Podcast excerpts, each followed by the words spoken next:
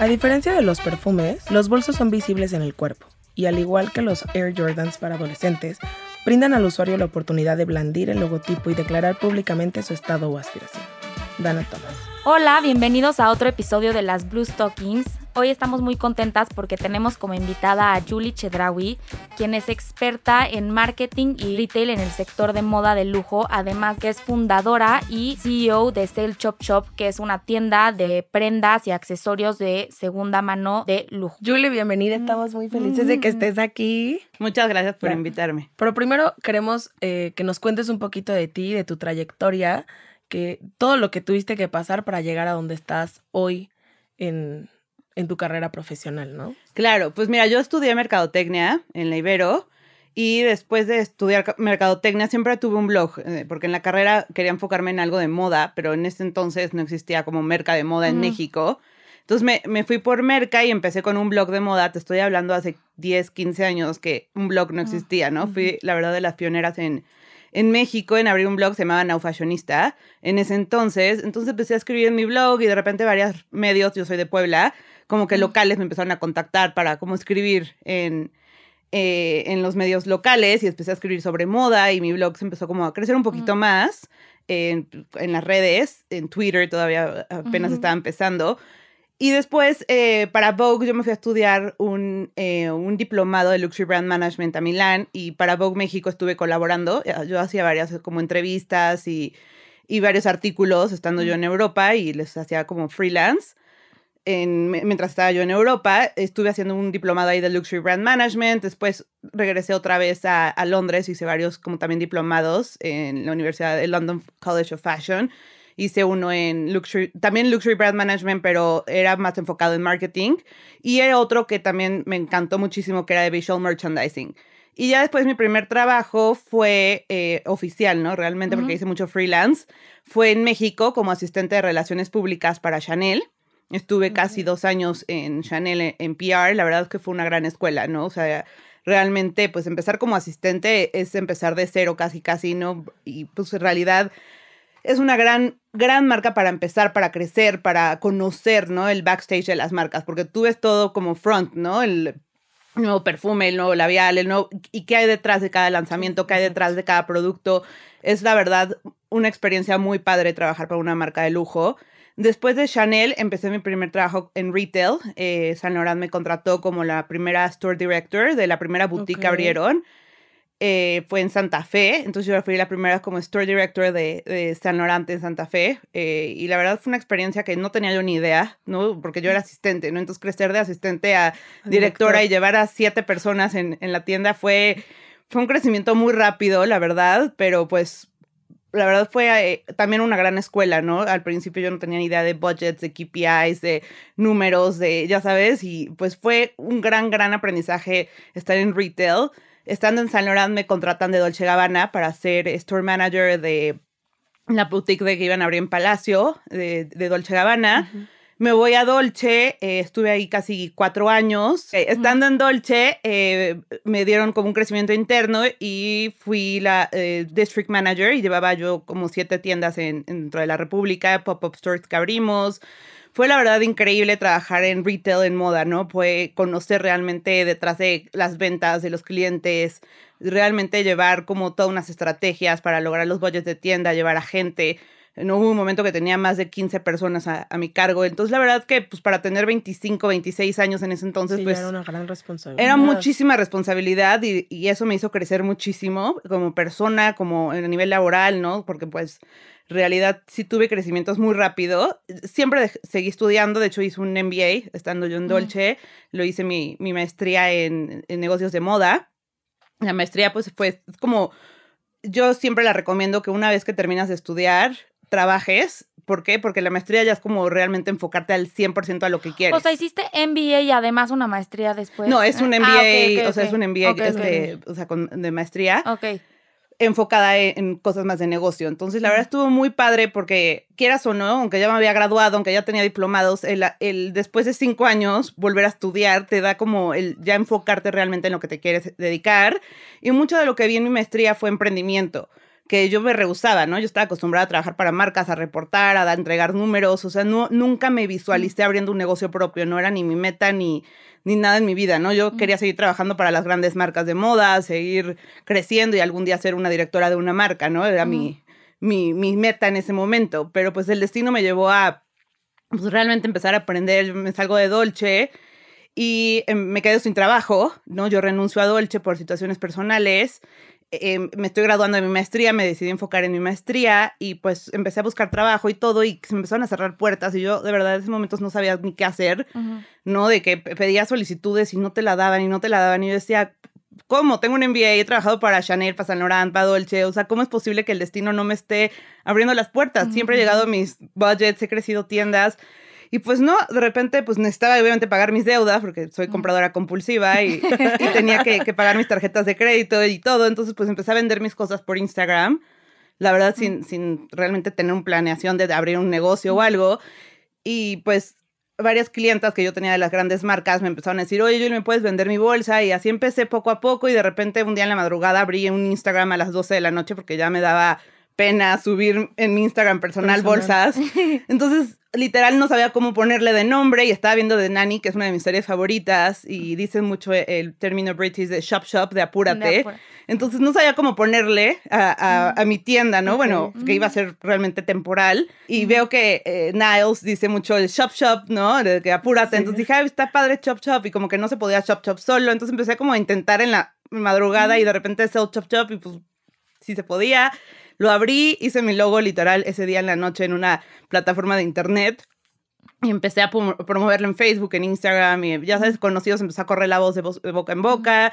Y de repente, pues fue algo que era mi hobby de vender mis cosas, se convirtió realmente en un negocio. Y cuando vi ya sobre, ya sabes, lo tenía en mi sala y de repente ya en mi cocina y de repente ya no tenía departamento, ¿no? Entonces empecé a crecer muchísimo, tuve que contratar en ese momento a una persona, ¿no? Hoy en día ya somos siete personas eh, en las oficinas, lo tuve que sacar de mi casa, definitivamente pues ya no, no tenía ni espacio ni, ni era vida. Entonces la verdad que, que ha sido de esos golpes de suerte en la vida que no te lo esperas, pero que pues simplemente si no hubiera tenido todo el background detrás, claramente nunca lo hubiera abierto. Seguramente. Oye, y bueno, tú empezaste esto de manera muy orgánica, como que de alguna forma tú fuiste el, el, target, tú eres el target de tu tienda. Mi pregunta es, ¿cómo después de que te diste cuenta que esto lo podías ir formalizando y que podía crecer, ¿Tuviste alguna etapa en donde ya te metiste más investigación de cómo era este modelo de negocios? Porque digo, el año pasado con todo lo de la pandemia que un poco lo platicamos, este, este sector creció muchísimo, pero antes de eso también ya se, ve, se perfilaba mucho este crecimiento. Tú me imagino que ya sabías, o sea, era algo que te estabas metiendo en algo que sabías que iba a ser exitoso.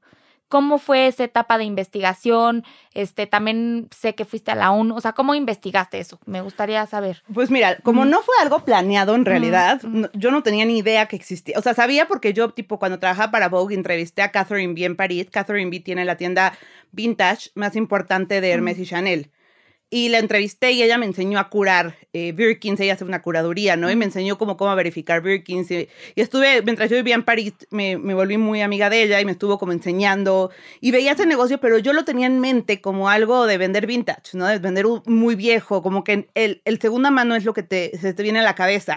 Cuando yo empecé a vender mis cosas, no lo quería hacer como un negocio.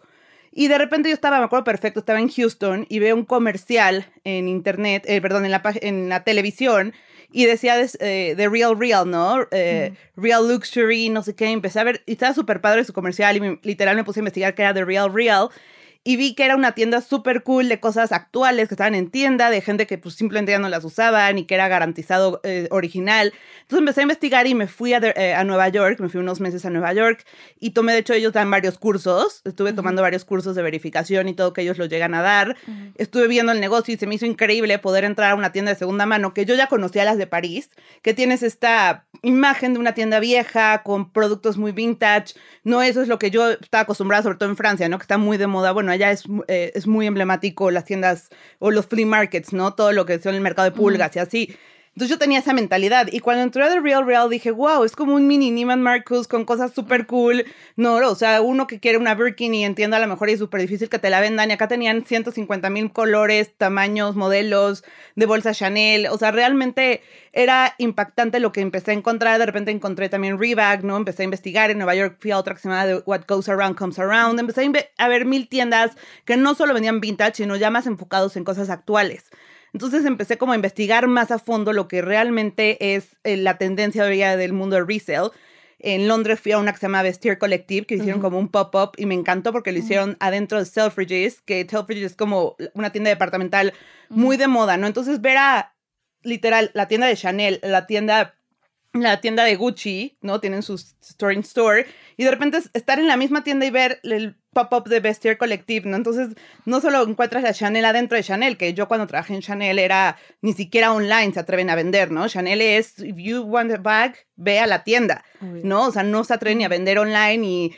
Aunque los expertos analistas sospechan que la postura de Chanel puede suavizarse en el futuro, la Maison sigue resistiéndose a las ventas por Internet. A excepción de algunos accesorios y las líneas de belleza, para conseguir una bolsa Chanel es necesario comprarla en una boutique. La razón de esto es la desconexión entre la oferta y la demanda, además de que como empresa privada, Chanel tiene el beneficio de la independencia y el tiempo puede despriorizar el crecimiento de las ventas y los márgenes y mantener un enfoque en la exclusividad y la experiencia de compra. Poder conseguir una bolsa Chanel en un lugar que no sea solo en tienda fue algo muy impactante, ¿no? El ver vestir colectiva ahí mismo, en, en la misma tienda que las grandes marcas de lujo, fue como second hand is here, ¿no? O sea, es la tendencia. ¿Por qué? Porque no quiere decir mucha gente en México le daba el miedo de es que si vendo van a pensar que me necesito el dinero o que me está yendo mal, ¿no? Mucha gente lo relacionaba así. ¿Cómo en qué año fue eso? Eh, hace tres años, cuando lo empecé a abrir. Okay. No, en México existían ya competencia porque empecé a investigar. Yo, la verdad, cuando lo abrí no sabía ni que existían. Empecé a investigar, empecé a ver lo que había, pero la gente lo veía como algo o ya muy usado o algo muy viejo o como de, pues, ya sabes, como que lo, lo veían como hasta, es un, es un mercado de closet. ¿No? Como que la gente de, ay, no, yo no, no voy a decir que yo lo compré acá, o como que la gente no le gusta que, que piensen que están vendiendo sus cosas por necesidad o así. Y empecé a ver, cuando lo vi en Selfridges, literal, el Vestiaire Collective, un pop-up, dije, tienes que enseñarle al mercado mexicano que es algo cool, que es no quiere decir que, que está yendo mal o X o Y. Es simplemente la moda pasa muy rápido y a nadie nos alcanza a estar compre y compre y compre lo nuevo y todo el mundo queremos lo nuevo, pero entonces ¿para qué queremos un closet de puras cosas llenas de stock que ni siquiera utilizas?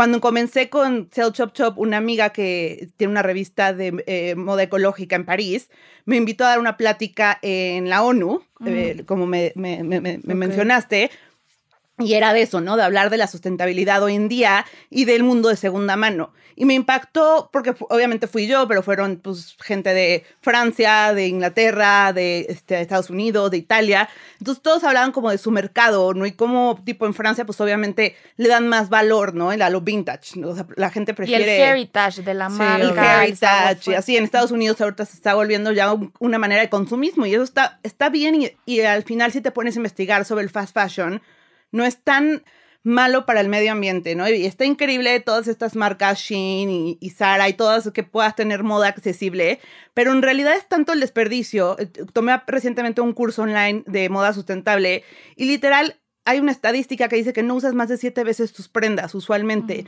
Entonces, ¿qué haces con todo lo que compraste y compraste un vestido de lentejuelas porque está usando mucho? Lo usaste ya tres veces y ya dices, no, ya me lo vieron mucho y lo sacas, ¿no? Y muchísima gente lo tira y lo y es un desperdicio lo que hoy del día genera el mundo de la moda, ¿no? Y el fast fashion. Entonces, el mundo de la segunda mano es más como ser conscientes. ¿Quieres algo de moda? Pues cómpralo, úsalo y después véndelo. No lo tires, no, ya sabes, o sea, como que en realidad dale a alguien más la segunda oportunidad de, de, volverlo a tener. Y yo misma también como compradora, pues para qué voy a ir a una tienda y pagarlo a full price si, lo puedes comprar. Si lo puedo comprar en segunda mano y lo voy a usar a lo mejor otras cinco veces y después lo vuelvo a vender. Ya sabes, como que es hacerte y se te vuelve una adicción. El second hand está experimentando un impulso ascendente, algo que de alguna manera fomenta la economía circular. Históricamente, el mercado mundial de reventa de lujo ha estado fragmentado y dominado por pequeñas boutiques locales.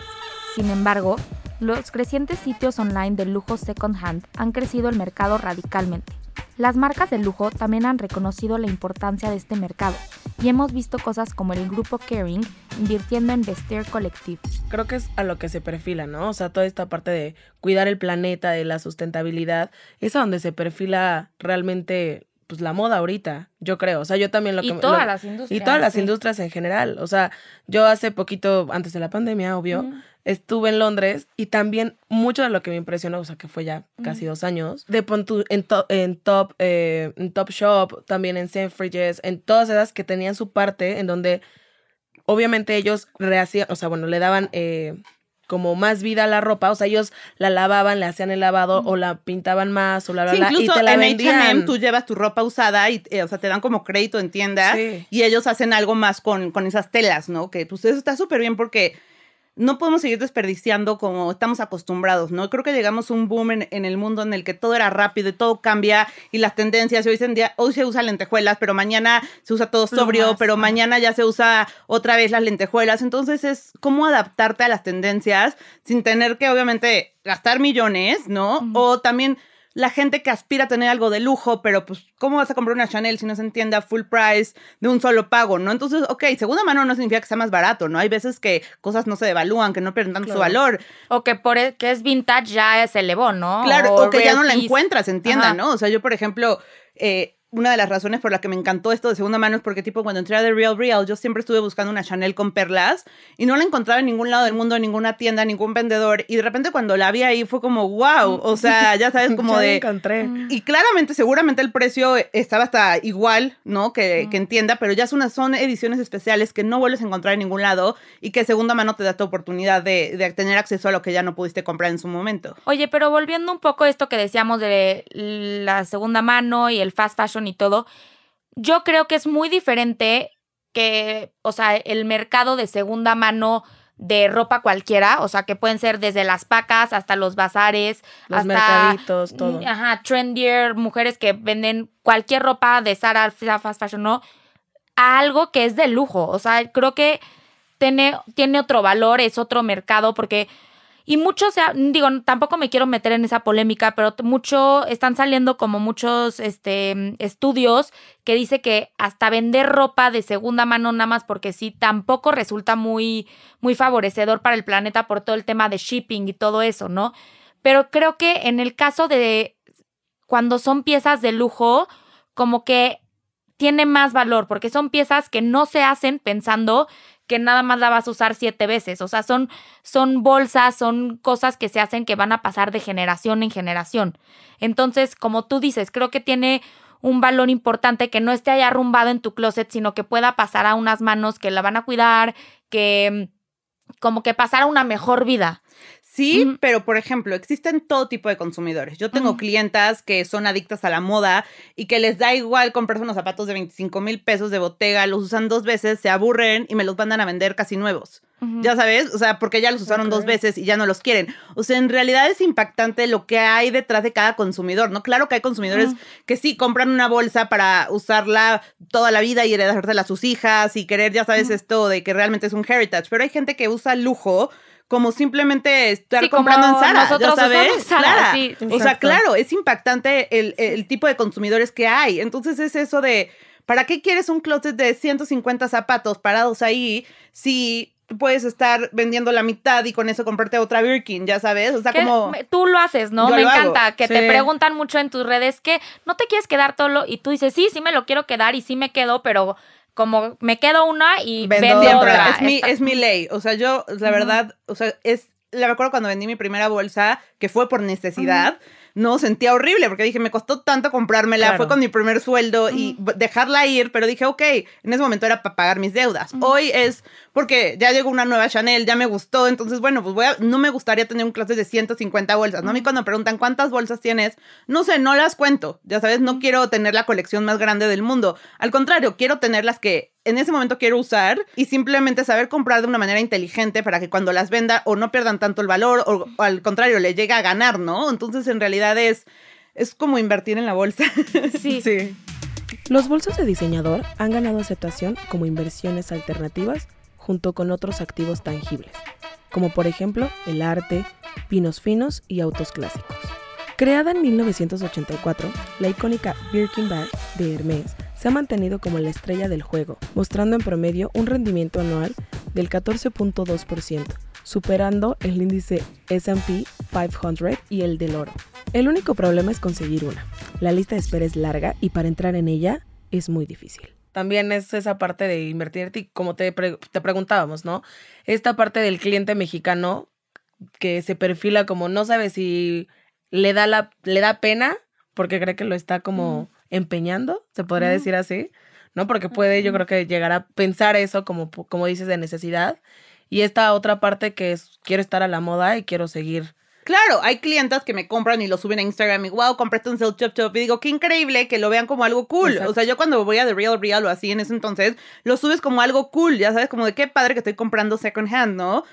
o vas a París, vas a un flea market. Yo me acuerdo cuando estudiaba en Milán, eh, ahí se usaba mucho ir a unos mercados que están como en las afueras de Milán y eran horribles, eran mercados, mercados, ¿no? Pero pues ahí de repente veías sastre Chanel y abrigos de, ya sabes, de Balmain de, de los 70, o sea, que son cosas increíbles con historia. Entonces, obviamente eso ya es otro tipo de, de, de, second hand, ¿no? Algo más vintage con historia. Yo, por ejemplo, no vendo vintage. ¿Por qué? Porque yo cuando te vendo algo, te garantizo que es original, ¿no? Con toda mi experiencia, con todo el expertise, con todos los cursos, con todas las marcas que he trabajado, con toda la relación que tengo con las marcas, hago realmente una súper investigación, ¿no? Y yo verifico producto por producto personalmente. Si me quedan duda, por ejemplo, hoy en día existen tecnologías como un aparatito que se llama Troopy, que, que lo tengo yo desde que inicié el Chop Chop, para mí no es fundamental y hay cosas que yo no he aceptado, ¿no? Y en Entropy me sale en original. En tienda no coincide el código y yo prefiero no aceptarlo, ¿no? O sea, que digo, no me voy a, o sea, si a quemar. Le, le, tengo yo, no, si yo no le tengo buena vibra a esa cosa o simplemente no me laten varias cosas, digo, para mí una tecnología, pues son cosas guardadas, ¿no? O sea, son información guardadas. Toda la tecnología tiene errores. ¿Cómo funciona ese aparato? es un aparato que como que escanea las bolsas, solamente verifica bolsas. Ahí en cuanto a ropa, a mí lo que más me llega fake, por ejemplo, también son zapatos. Zapatos es impactante, sneakers, eh, de todo me llegan super fakes. Entonces, por ejemplo, este aparatito no te checa accesorios, no te checa nada más que bolsas, ¿no? Y ciertas marcas, ¿no? ¿Escaneas la, la tag? Eh, escaneas, por ejemplo, la piel, escaneas el código, escaneas el logo, ¿no? O sea, sí, sí, sí, sí, sí tiene muy buena credibilidad y a mí me gusta agarrarlo como una segunda opinión. Tipo, si yo veo una bolsa, no me late, le paso el entropy y ya, en base a esto también como que hago un veredicto final de cada producto, porque todo es, por ejemplo, a diferencia de mi, de mi competencia, yo todo es una curaduría no acepto todo, no, no porque sea Gucci, no porque sea Fendi lo voy a aceptar. O sea, realmente lo que tengo en Sell Chop Chop son productos curados y aceptados por mí. Entonces eso es lo que trato de mantener y todo es verificado por mí y le paso, o sea, tengo la segunda opción, que es la de Entropy, de pasarle el aparato, que para mí no es garantía, no yo no, por ejemplo, no te diría, o sea, yo no compraría yo, Julie, en una tienda que la persona ni siquiera sabes de quién es la tienda, ni quién te está verificando, te dicen verificado con Entropy. Ajá, ¿y cómo saber? Hay tipo Chloe no te checa en Troopy, Stella McCartney no te checan Troopy, Celine, hay muchas bolsas de Celine que no, de Chanel hay muchos modelos que no te checan, entonces hay miles de marcas que a lo mejor está la marca pero no el modelo y todos van cambiando, entonces realmente es que saber la historia de cada modelo, ¿no? Yo me acuerdo que una Boy eh, supe que era fake porque cuando me llegó estaba perfecta, tenía todo muy bien y todo, pero veo el código, el número de código era del 2002 dije, ¿cómo? Si yo cuando trabajé en Chanel era el lanzamiento de la Boy. O sea, no pudo haber sido del 2002 ese código. Obviamente empiezo a investigar y todo. Y claro, la Boy se lanzó en el 2015, la lanzó Karl Lagerfeld. O sea, ya sabes, como que en el 2010, perdón, empezó a lanzarse el primer modelo, los primeros prototipos. Después en el 2012 fue como el lanzamiento oficial. Oye, ¿cómo manejas eso con la clienta? ¿Cómo es de que... se enoja horrible. Pues nunca les digo es fake, ¿no? Realmente lo que, lo que les pongo es a mi consentimiento, ¿no? Es mi... Shame. es mi opinión. no, y yo por, temas legales y todo no puedes obviamente asegurar. yo lo que les digo es, bajo mi opinión, este producto no puede ser aceptado en Sales Shop Shop, ¿no? O sea, como de bajo mi criterio y no pasó los lineamientos de, de verificación. Hay gente que te o sea, que te dice que claro que no y no sé qué, y hay gente que te dice, ah, ok, mando por ellos. ¿sabes? Como que hay gente que sabían perfectamente o que lo compraron otra de segunda mano o que se lo regalaron o, pues, bueno, que pues, al final... eso puede pasar, ¿no? O sea, como, como estábamos platicando un poquito al inicio del programa, o sea, hay muchos ya, o sea, mucha competencia que igual no se toma el tiempo de curar las, las no, piezas y que llegan. abrir una second shop de second hand es, eh, de, de, lujo, ¿no? Porque es un tema muy diferente. Claro. Es el, ah, pues lo abro, lo vendo y, por ejemplo, no, pues son gente confiable. No, no, no. A mí artistas me han traído cosas fake, ya sabes, o sea, no voy a decir nombres ni nada, pero, pero me han tocado muchísimas celebridades, influencers, que, que, me traen bolsas fake, ¿no? Y que obviamente se las, se las regreso. Y es como de, ay, me lo regalaron, perdón. Pues sí, no, o sea, perdón no, pero pues... Sí, sí, sí. Y de repente las veo vendiendo su closet en la competencia y venden esas bolsas que yo no les acepté. Y sí me da mucho coraje porque no se vale engañar hacia el público. Y a lo mejor y la otra empresa no tuvo la dedicadeza de realmente verificar cada producto y lo aceptó por, por decidir aceptarlo porque confiaron en que era una celebridad o que era un influencer, pero no. Pero no. O sea, en realidad yo desea de la hija de quien quieras o de la persona, todo es verificado y todo es súper súper analizado. Oye, y volviendo un poco a lo del vintage, o sea, se supone que vintage es de 100 años, ¿no? Tiene que tener 100 años. No, vintage tiene que tener, o sea, depende, hay gente que lo toma de más de 20 años, hay gente que de 30 y hay gente que hasta de 15 años, no hay medios, o sea, como que depende mucho. ¿Tú desde qué año empiezas a tomar? Por ejemplo, yo Chanel, Chanel empezó con la nueva notificación que tenían antes, porque ahorita lo acaban de cambiar en la que empezaron fue como en los 98, 2000.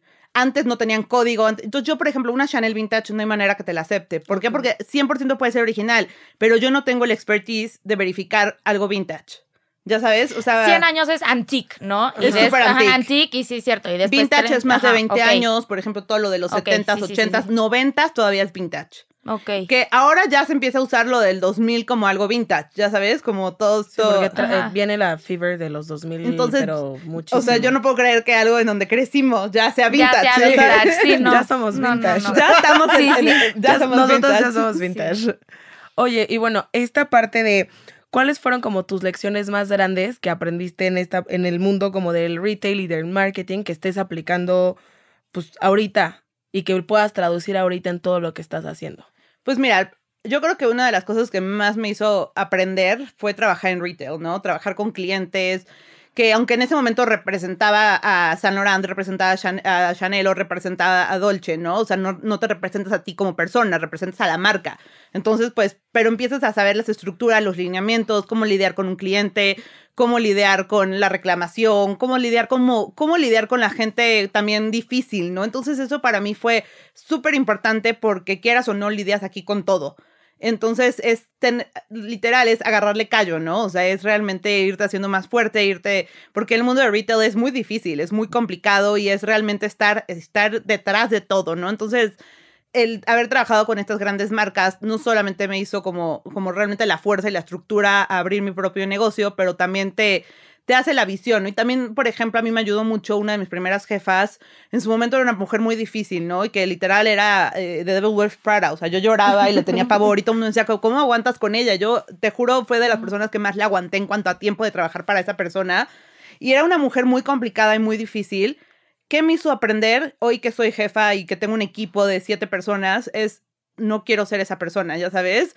O sea, por ejemplo, pues sí, me explotó, me, me, me, hizo, me, hizo, aprender mucho y sí, en cierto modo hoy agradezco, ¿no? Porque si no me hubiera hecho así de fuerte, pues a lo, mejor no hubiera sido quien soy yo. Pero definitivamente yo no sería ese tipo de mujer, ¿no? Yo, yo no sería ese tipo de jefa, ¿no? O sea, al final no es como yo me quiero relacionar con mi equipo, cómo quiero hacer crecer a las personas.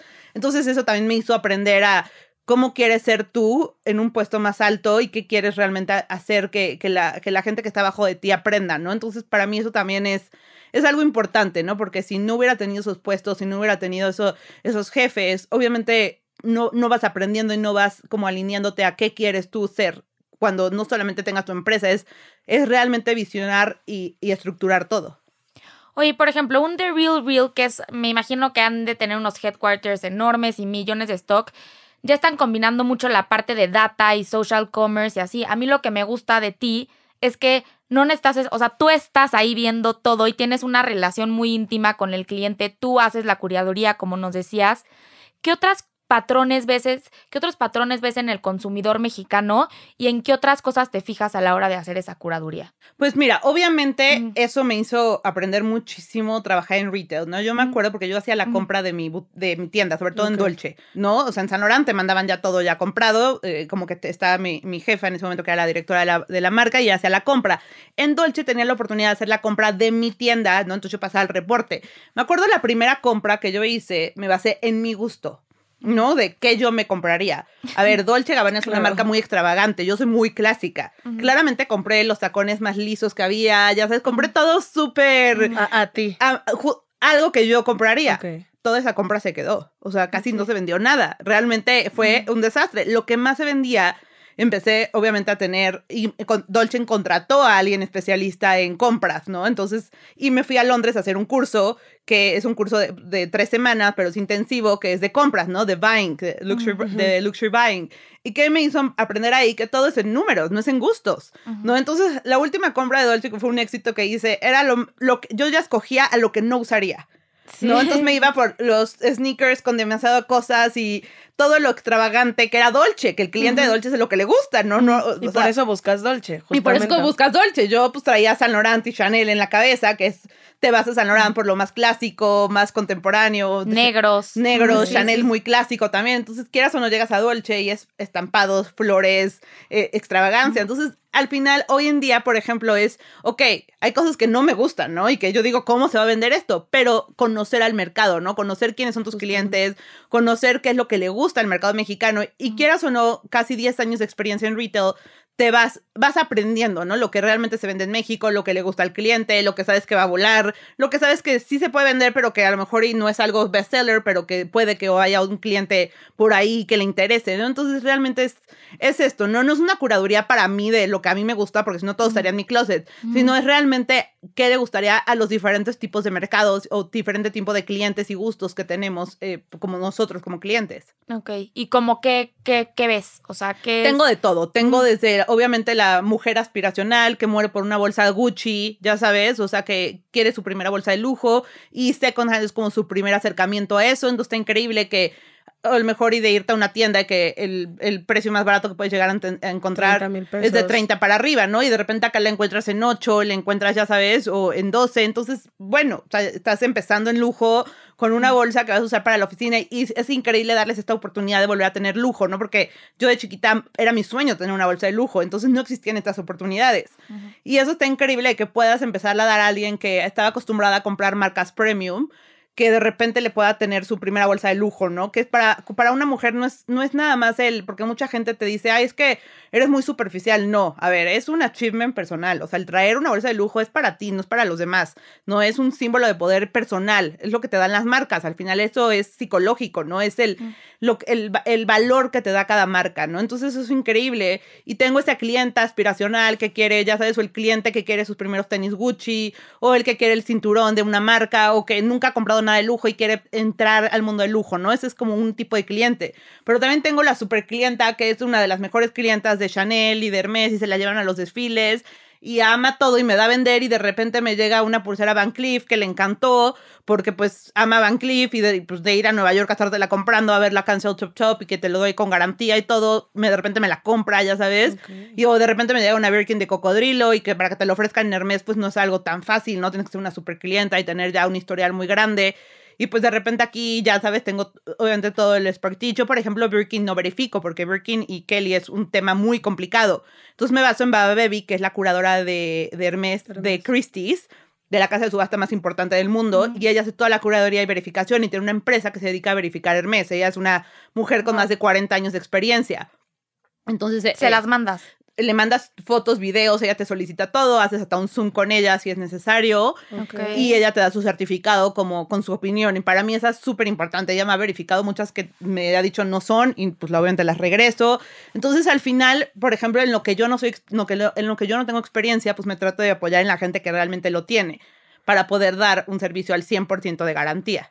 Oye, y un poquito, no sé qué tanto nos puedas platicar un poco de, o sea, de cifras, de cómo tú le pones el precio o en qué, en qué se basa el precio que, o sea, en cuánto se devalúa o se Cada incrementa producto. cada producto, este, es cuánto un le tema. pierden, O sea, por ejemplo, apenas eh, vendimos la Prada, la, ay, la que está muy de moda, que viene como colgando la mucha- pochette, ¿no? Ajá, ya sabes cuál, ¿no? La multipochette, exacto, de. Prada. Obviamente esa es una bolsa que eh, cuando salió, por ejemplo, llegaban dos a tienda.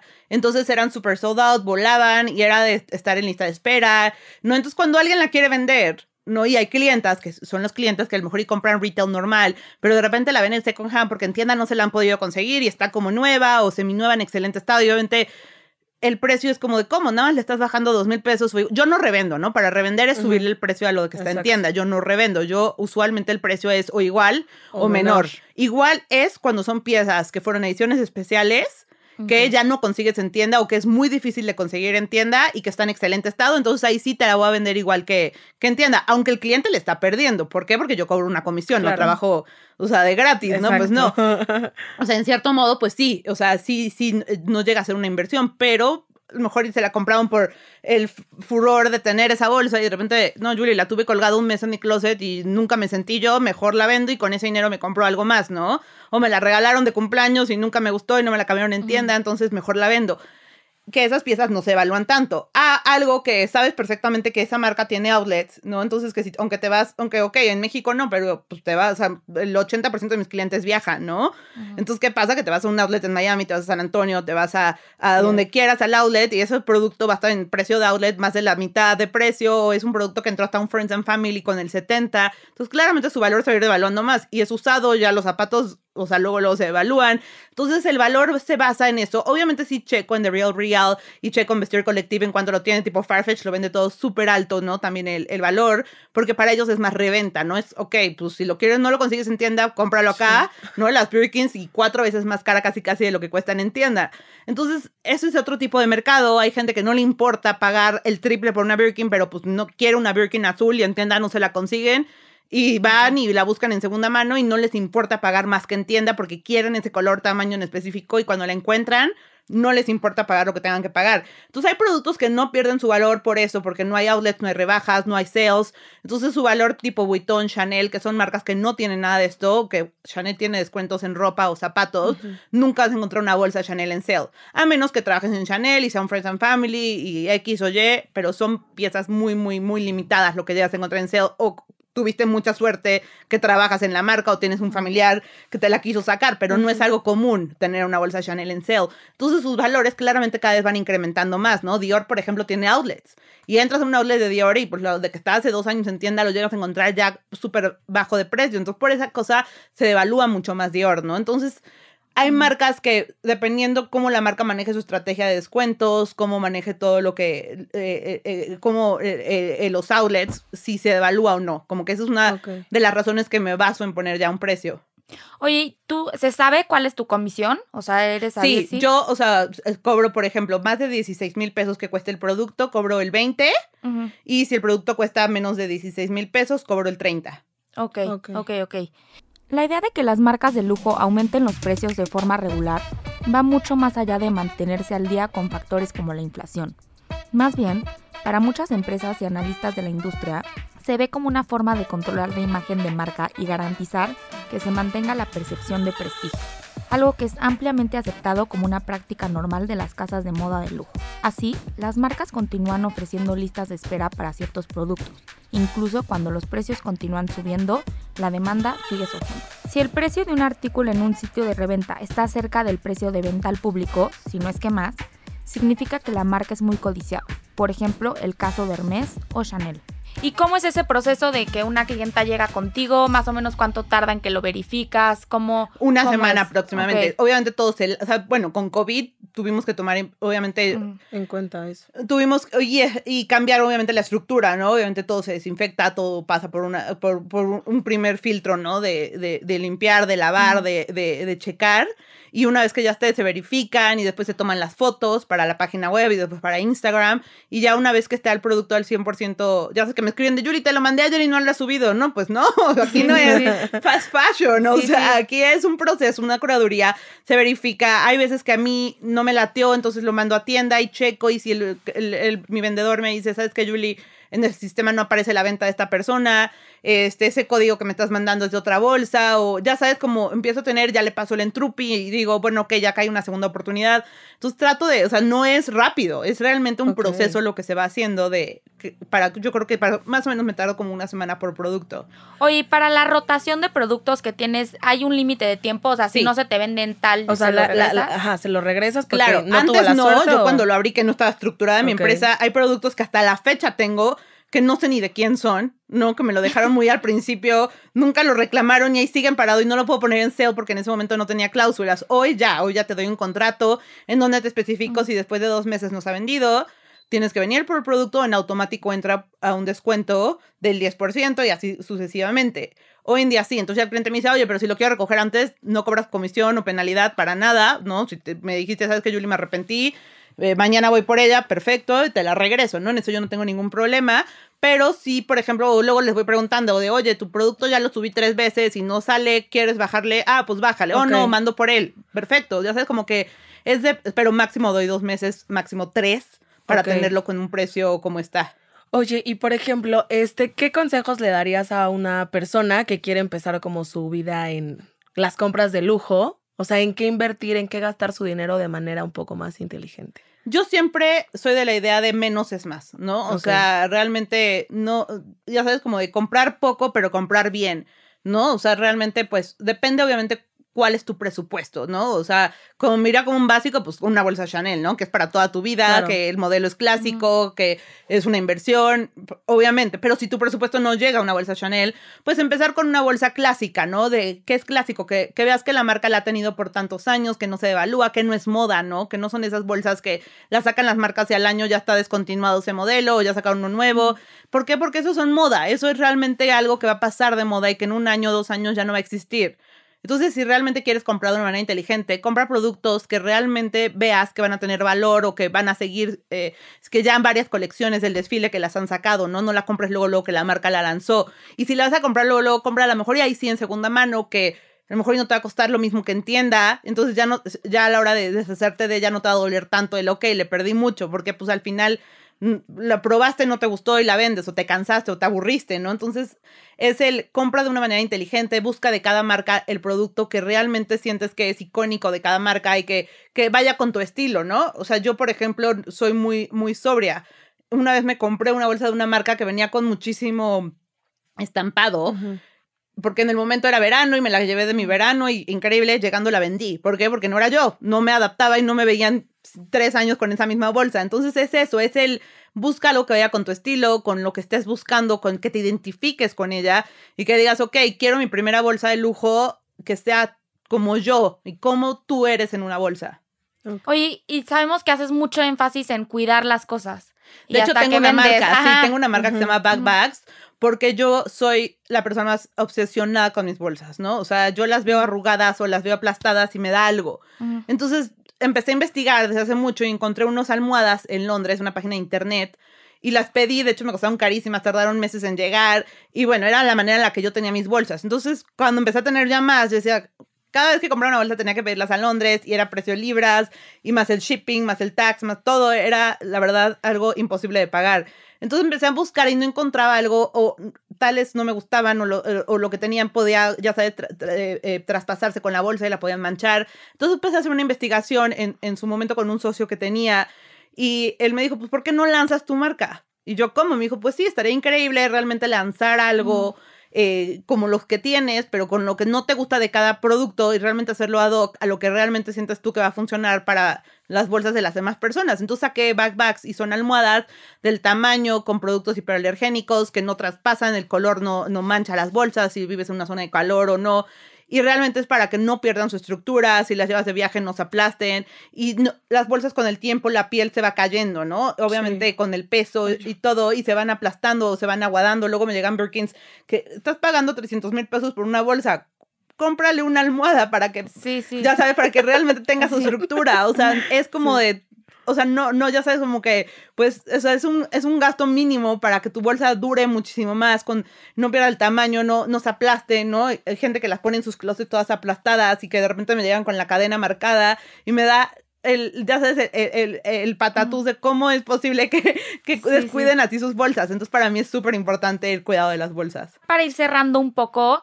¿Cómo ves las tendencias, el crecimiento del sector? ¿Hacia dónde va este, estos negocios de segunda mano de lujo? Pues mira, definitivamente llegaron para quedarse, ¿no? O sea, en México hoy en día crecen y salen eh, lo que les contaba, ¿no? Yo hay mucha competencia que para mí son personas, son las amigas, ¿no? Que me llevo muy bien con ellas y tenemos hasta chats, ¿no? De, oye, este, ¿cómo ves esta bolsa? ¿O qué precio le pondrías tú? O sea, realmente hay cooperación. ¿Por qué? Porque para mí competition is the new cooperation is the new competition, ¿no? Entonces, para mí es importante estar en contacto con la gente que tiene credibilidad y que no queman el negocio. Obviamente, si es un negocio que es de alguien que, como te digo, da la cara, te dice por qué no es original, tiene una trayectoria, y no se basa solo en un aparato, va a ser un negocio que va a seguir existiendo y que hoy en día, pues, por ejemplo, yo no acepto todo lo que tengo, ¿no? Entonces, claramente, ¿a dónde más va la gente a vender? Pues a otros lugares que están sacando y eso está increíble y creo que cada vez es para quedarse, pero manteniendo tu ética personal, ¿no? Y que des la cara y que digas por qué razón tienes tú eh, de decir que esto no es original o cómo estás haciendo una curaduría o cómo estás eh, tú verificando el producto ¿cómo me estás garantizando que lo que estás escogiendo realmente son productos 100% originales? ¿no? Entonces, para mí eso es importante que yo lo veo como una tendencia a futuro, ¿no? No dudo que en algún momento en Vuitton lleves tus bolsas y mismo Vuitton te dé valor por ellas, ¿no? Ya hay marcas de relojes, creo que Patek en China ya llevas tú tu Patek y te lo toman ellos a un precio y ellos lo usan las piezas y lo... Y, lo, y lo rehacen, ¿no? Y lo rehacen, ¿no? Entonces eso está increíble que yo creo que que second hand va a crecer mucho. No dudo que en algún momento tú tengas que llevar tus bolsas a, la marca para que te lo comen como store credit y eso sería increíble, ¿no? Porque al final, pues, las mismas marcas están viendo que la gente no, no, no, es, no es funcional el tener y tener y tener moda y ellos que la estén cambiando y que un día estén de moda los tenis, pero al otro día los tacones y que al otro día las flats. Entonces, ¿cómo vas a ir adaptando todo tu closet sin dañar tus bolsillos, no? Entonces, pues yo creo que las mismas marcas al final van a tener que empezar a estructurarse en eso y, crear conciencia también, ¿no? Sí, totalmente. La verdad es que nos encantó el tema de hoy, ya para ir más o menos cerrando. Y nos encantó tenerte aquí. Creo que es un tema, como dices, muy importante. Es, es parte de cuidar al planeta, es parte de lo que se viene pronosticado para las nuevas generaciones y nosotros como generación irnos adaptando, que creo que eres una gran precursora de todo esto y que te admiramos muchísimo de lo que haces y te agradecemos mucho que hayas estado con nosotras enseñándonos más de tu tema, de Sale Job Shop, de tus negocios, de tu de tu trayectoria, la verdad estamos muy emocionadas de No, pues gracias, gracias a los que nos están escuchando y pues espero que se hayan quedado con algo hoy y como dice el lema de, de mi negocio, ¿no? Vende tus cosas para seguir comprando más. Sí. Muchas gracias, Julie. Muchas gracias a todos por escucharnos y nos vemos la próxima. Bye. Bye. Las Blue Stockings es un podcast original de Noda Lab. Si te gustó este episodio, síguenos en Spotify, Apple Podcast o en la plataforma que más te guste para escuchar tus podcasts.